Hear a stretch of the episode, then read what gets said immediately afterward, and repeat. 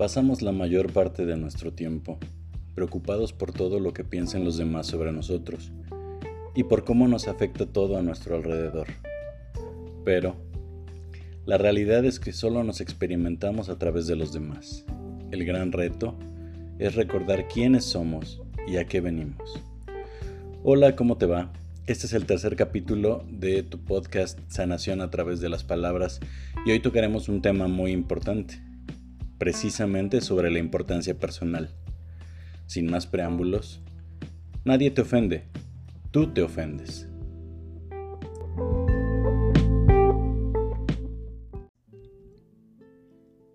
Las personas se la pasan la mayor parte de su vida sintiéndose ofendidas por lo que alguien les hizo. La sorprendente revelación que te voy a hacer va a cambiar tu vida. Nadie nunca jamás te ha ofendido.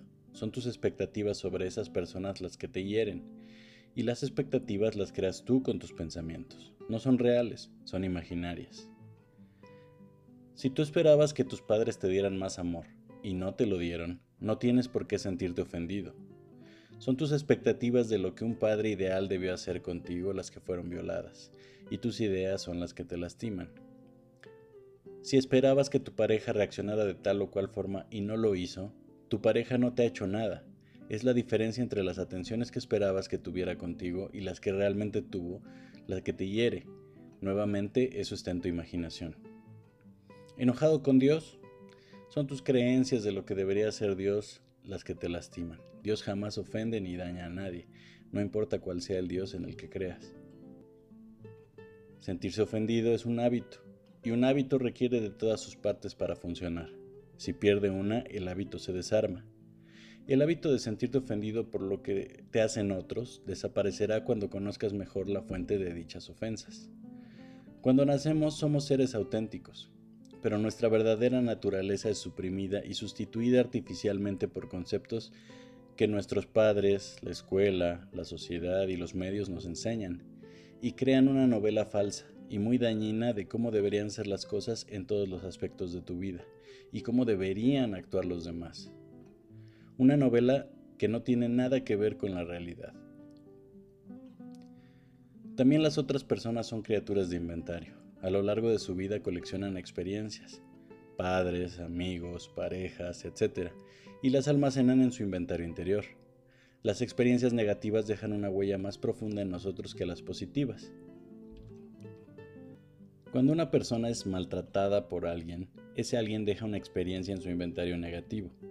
Cuando esta persona conoce a alguien más, tiene miedo y trata de ver si la nueva persona repetirá las mismas actitudes que le hirieron en el pasado, o sea, que se predispone. Saca una experiencia de su inventario negativo, se pone los lentes de esa experiencia y ve a las nuevas personas y experiencias de su vida con esos lentes. Obviamente lo que teme lo provoca. ¿Cuál es el resultado? Se duplican los mismos problemas y las mismas experiencias negativas, y el inventario negativo sigue creciendo. En realidad lo que sucede es que el inventario te estorba, no te deja ser feliz, y a medida que avanzan los años se es menos feliz por lo mismo. Esto es porque el inventario negativo aumenta año con año. ¿Has visto a las personas de edad avanzada y a los matrimonios con muchos años? Su inventario es tan grande que parece que la negatividad es su vida. Una y otra vez sacan experiencias de su inventario negativo ante cualquier circunstancia. Una de las mayores fuentes de ofensas es la de tratar de imponer el punto de vista de una persona a otra y guiar su vida. Cuando le dices lo que debe hacer y te dice no, creas resentimientos por partida doble. Primero te sientes ofendido porque no hizo lo que querías. Segundo, la otra persona se ofende porque no la aceptaste como es, y es un círculo vicioso. Todas las personas tienen el derecho divino de guiar su vida como les plazca. Aprenderán de sus errores por sí mismos. Déjalos ser. Además, recuerda también que nadie te pertenece. Cuando los colonos americanos querían comprarle sus tierras a los pieles rojas, estos les contestaron, ¿comprar nuestras tierras? Si no nos pertenecen, ni el fulgor de las aguas, ni el aire, ni nuestros hermanos los búfalos a los cuales solo cazamos para sobrevivir. Es una idea completamente desconocida para nosotros. Ni la naturaleza, ni tus padres, ni tus hermanos, ni tus hijos, tampoco tus amigos o parejas te pertenecen. Es como el fulgor de las aguas o el aire. No los puedes comprar, no los puedes separar, no son tuyos. Solo puedes disfrutar como parte de la naturaleza. El cauce de un río no lo puedes atrapar, solo puedes meter las manos, sentir el correr de las aguas entre ellas y dejarlo seguir. Las personas son un río caudaloso, cualquier intento de atraparlas te va a lastimar. Ámalas, disfrútalas y déjalas ir. 10 reflexiones. Número 1. Entiende que nadie te ha ofendido son tus ideas acerca de cómo deberían actuar las personas y Dios las que te hieren. Estas ideas son producto de una máscara social que has aprendido desde tu infancia, de forma inconsciente. Reconoce que la mayoría de las personas nunca van a cuadrar con esas ideas que tienes, porque son ideas falsas.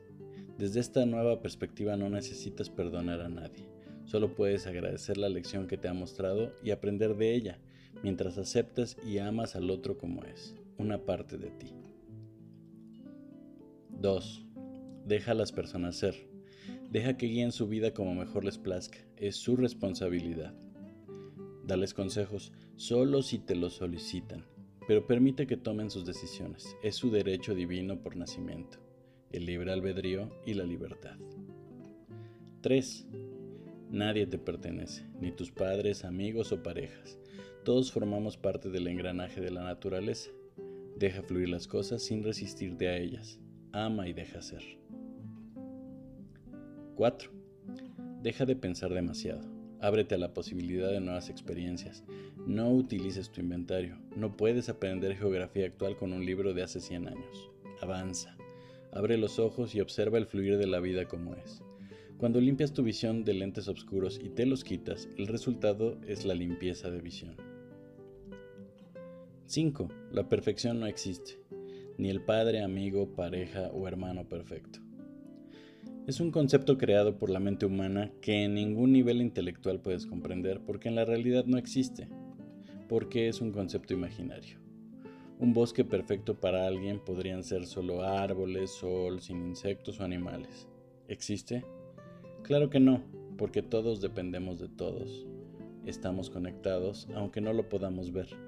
Solo a un nivel intelectual mutilado, incapaz de ver la maravillosa conexión entre todo, podría imaginarse algo semejante.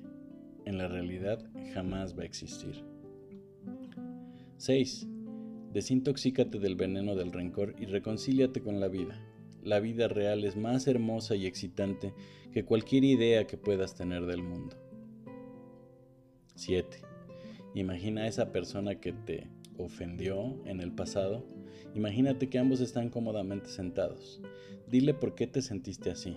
Escucha su explicación amorosa de por qué actuó como lo hizo y transita hacia la empatía y el agradecimiento. Si un ser querido ya no está en este mundo, utiliza esta dinámica para decirle lo que quieres. Escucha su respuesta y dile adiós. Te dará una enorme paz. 8. A la luz del corto periodo de vida que tenemos, solo tenemos tiempo para vivir, disfrutar y ser felices. Nuestra compañera la muerte en cualquier momento de forma imprevista, nos puede tomar entre sus brazos. Es superfluo gastar el tiempo en imaginar las ofensas de otros. No puedes darte ese lujo. 9. Es natural pasar por un periodo de duelo al transitar hacia el agradecimiento, que es el paso siguiente de lo que llamamos perdón. El perdón solo se puede dar en una dualidad de un ser superior y otro inferior. Deja que tu herida sane agradeciendo las lecciones Descárgate con alguien para dejar fluir el dolor. Aprende con honestidad los errores que cometiste. Se supone que en este caso el sufrimiento debería ser suficiente aprendizaje y deberíamos de dejar de crearnos esas expectativas que lo causan. Pues no terminamos de aprenderlo y seguimos expectando sobre las cosas, sobre las situaciones, sobre lo que va a suceder o no, sobre cosas sobre las que no se tiene absolutamente nada de control, como los juegos de azar, el clima, los gobernantes, nuestros deportistas o equipos favoritos, sobre los libros que no hemos leído o las películas que no hemos visto, pero sobre todo y por encima de todo, sobre las personas. Llámense familiares, consanguíneos, o políticos, pareja, hijos, jefes, subalternos, compañeros de trabajo, vecinos, conocidos y hasta desconocidos. 10. Finalmente, pero no menos importante, la reflexión final. El camino es el agradecimiento. Si sano yo, sanamos todos.